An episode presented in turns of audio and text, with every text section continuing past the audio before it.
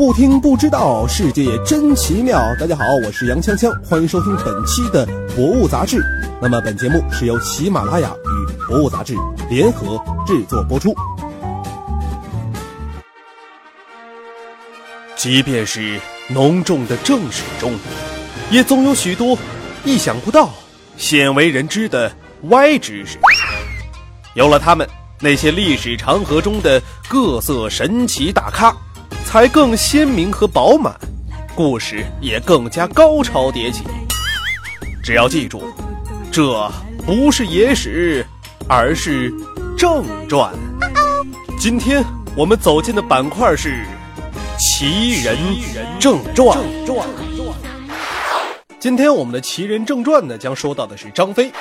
我乃燕人张翼德也，谁敢与我决一死战？《三国演义》里啊，当杨桥头喝退曹兵、吓死夏侯杰的猛张飞，被罗贯中老先生描绘成身高八尺、抱头环眼、燕汉虎须、声若巨雷，百万军中取上将首级如探囊取物的猛男。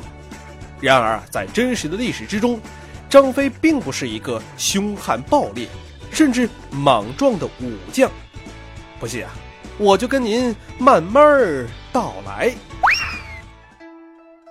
说到这儿呢，肯定有人有话要说了。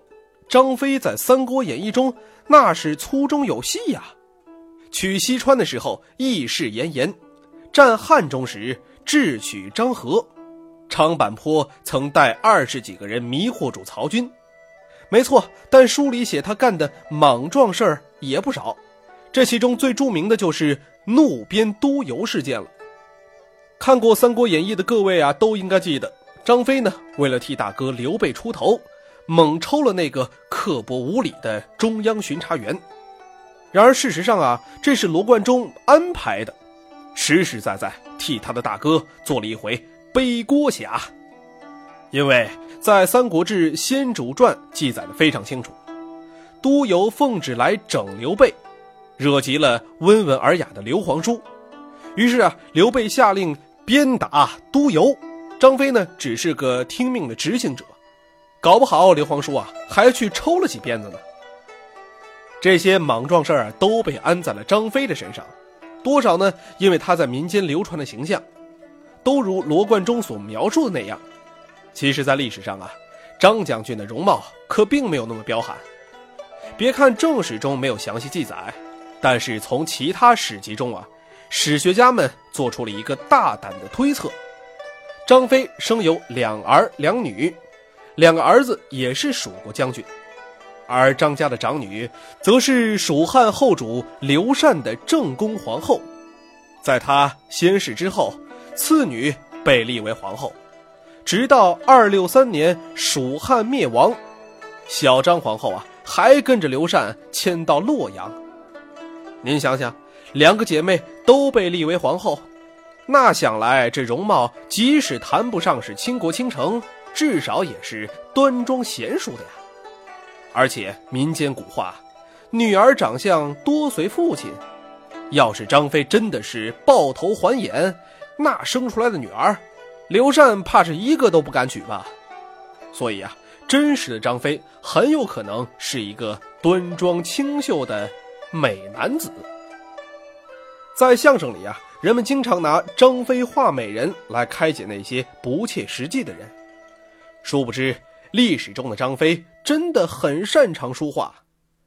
我国著名学者邓拓先生曾写过一篇文章，就叫《由张飞的书画谈起》，里面找了很多史料来佐证，比如南北朝的《刀剑录》中记载。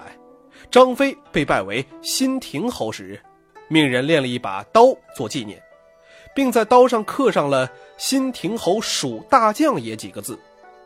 这字啊，据说就是出自张飞之手。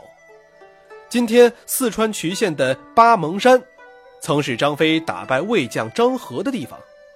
在明朝的时候，人们发现山崖上用隶书刻写着“汉将军飞，率精卒万人”。大破贼首张合于巴蒙，立马乐明。这几个字儿啊，正是张飞的手笔。那么至于画作，明代的《画随园全》中记载，张飞喜画美人，善草书。清代的《历代画征录》也说，张飞涿州人，善画美人。寥寥这几个字啊，很难说明张飞的画技有多么的高。